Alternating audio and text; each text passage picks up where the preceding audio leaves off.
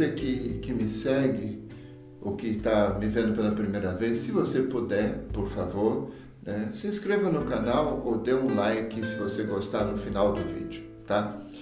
É, essa semana o pessoal eh, veio me dizer, conversando comigo aqui, trabalhando aqui na França, o pessoal diz assim, algumas pessoas já me disseram isso.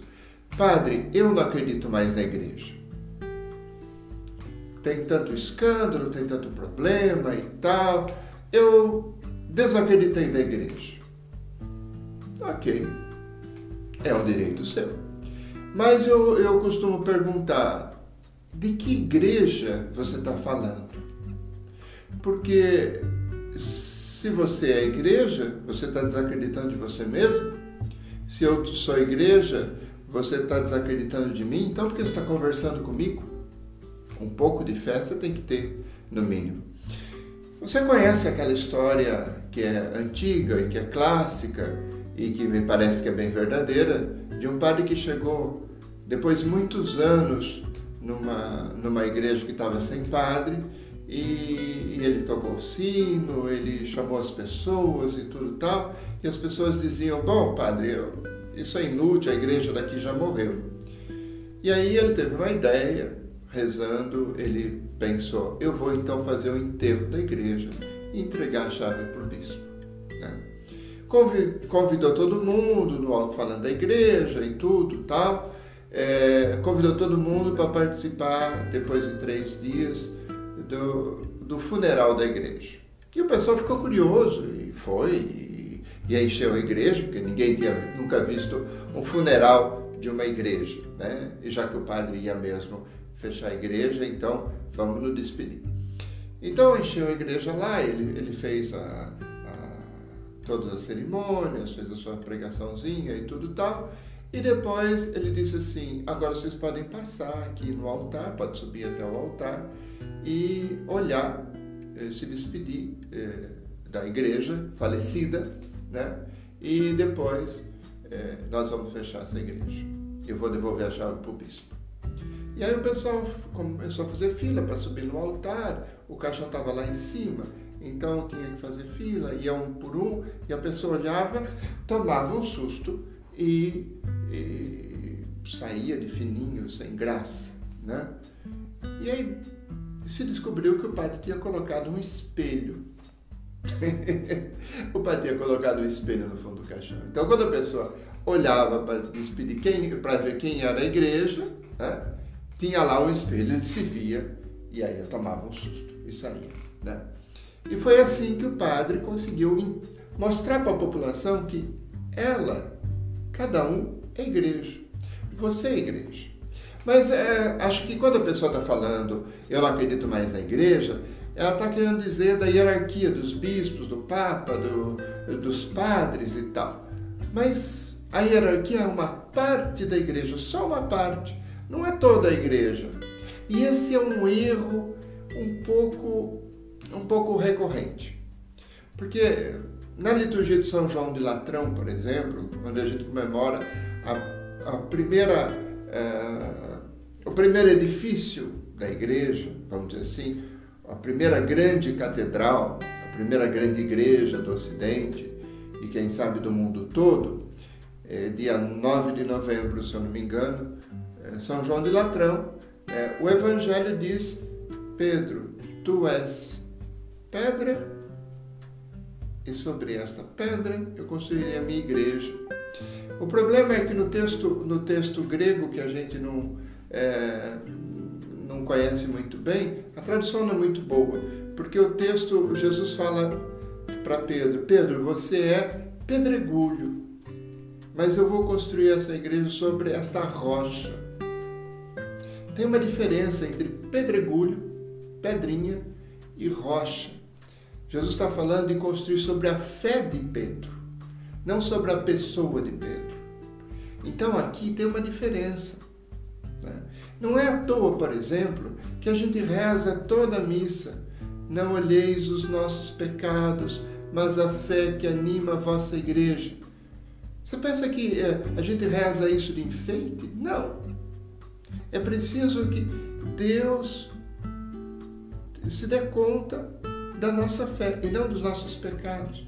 Por isso a gente pede todo dia, toda missa, essa misericórdia de Deus, que Ele não leve em conta os nossos pecados, porque são muitos, os meus e os seus. Eu não sou digno de presidir a Eucaristia, você também não é digno de comungar. Nenhum de nós é digno, nem os anjos são dignos. O texto de Tomás de Kempis, a imitação de Cristo, dizia que nem aos anjos foi dado essa glória, essa honraria de comungar do corpo do Senhor, mas a nós foi dado. E a nós foi dado não porque nós sejamos melhores do que os anjos, mas porque nós precisamos muito mais do que eles. Porque nós somos muito mais pecadores. Não é à toa que o Concílio Vaticano II, quando fala de igreja, ele define a igreja como santa e pecadora. Não é, não é, não é bobagem, não é à toa esse tipo de coisa. Santa e pecadora. Claro, nós não vamos mudar o, o, o credo agora, né? Para colocar creio na igreja una, santa, pecadora, católica, apostólica, porque nós vamos criar um outro problema do filioque com com os orientais, né? Mas a igreja é santa e pecadora. E não é à toa. Ela é santa por causa de Jesus Cristo. Ela é santa por causa de todos os santos que, que, que imitaram, que se inspiraram, que foram fiéis ao Evangelho do Cristo. Ela é santa pelos sacramentos, pela graça de Deus. Mas ela é pecadora por mim, por você, pelo Papa Francisco, pelo meu bispo daqui da França, pelo meu bispo do Brasil, nós todos somos muito pecadores. Né? E quando a gente vê a igreja como santa, a gente vê a graça acontecendo. Mas quando a gente olha a igreja como pecadora, por todos esses escândalos, por todas essas coisas, a gente vê a misericórdia de Deus acontecendo. Meu irmão, Jesus não canonizou, Jesus não mandou entrar no céu diretamente nenhum dos fariseus, nem a sua própria mãe. Jesus canonizou e disse: Hoje estarás comigo no paraíso para um ladrão, mas um ladrão arrependido, né? mas um pecador. Não se esqueça disso. E outra coisa, eu queria que você lembrasse que a igreja não é objeto de fé. A igreja não é objeto de fé. Pega, por exemplo, o Catecismo da Igreja Católica, né? No número 811 a 870, você vai ver que ele vai explicando a igreja é una, santa, católica, apostólica. Ele vai dizendo tudo isso. Mas ele não diz que a gente precisa acreditar na igreja. Nós acreditamos em Deus Pai, o Filho que nos salvou e no Espírito. Isso sim. A igreja não é objeto de fé. Nós cremos em igreja. Em igreja. Na verdade, nós cremos conjuntamente. Né? Santo Agostinho diz assim que o mesmo Deus que nos criou sozinho só vai nos salvar em conjunto, em igreja. E é isso que quer dizer eu creio na Igreja Católica na igreja una, santa, católica, apostólica. Eu creio junto, junto com outras pessoas. Por isso, gosto muito da, da imagem do Papa Francisco, que diz que, por exemplo, a, a igreja é um hospital de campanha. A igreja não é feita para santos, ela é feita para pecadores. Eu e você, mas pecadores que sabem que já foram redimidos pelo sangue de nosso Senhor Jesus Cristo. Então vamos fazer uma última comparação, tá? Se a igreja. Uh, você lembra do filme Titanic? Aquele grande navio, né? que por orgulho, por um monte de, de, de, de problema, é, bateu num, num iceberg e afundou na primeira viagem. Né? Pois a igreja não é o Titanic, a igreja é outra coisa. O Titanic é o mundo, é todo mundo. Mas quando ele está afundando, ele demora para afundar, porque é um grande navio. Ele demora para afundar. A sociedade está afundando. Essa é, essa é às vezes, a, a nossa sensação. O navio é a sociedade, mas a igreja são os botes salva-vidas. Diferentemente do filme, tem bote para todo mundo que queira, tá? Tem tábua para todo mundo que queira se salvar. É o batismo, é a fé, são os sacramentos.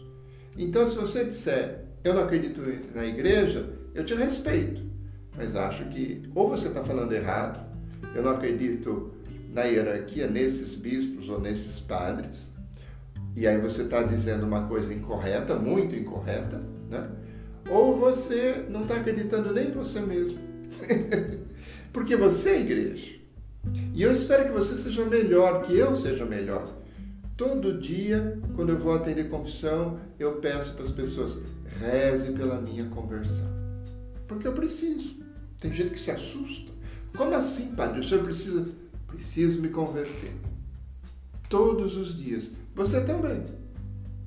E é esse o sentido da gente ser igreja, da gente celebrar junto, da gente acreditar junto, da gente se salvar junto, da gente fazer a caridade junto. Por isso que nós somos igreja. Se você não acredita na igreja, eu espero que você agora entenda um pouco melhor o que é ser igreja.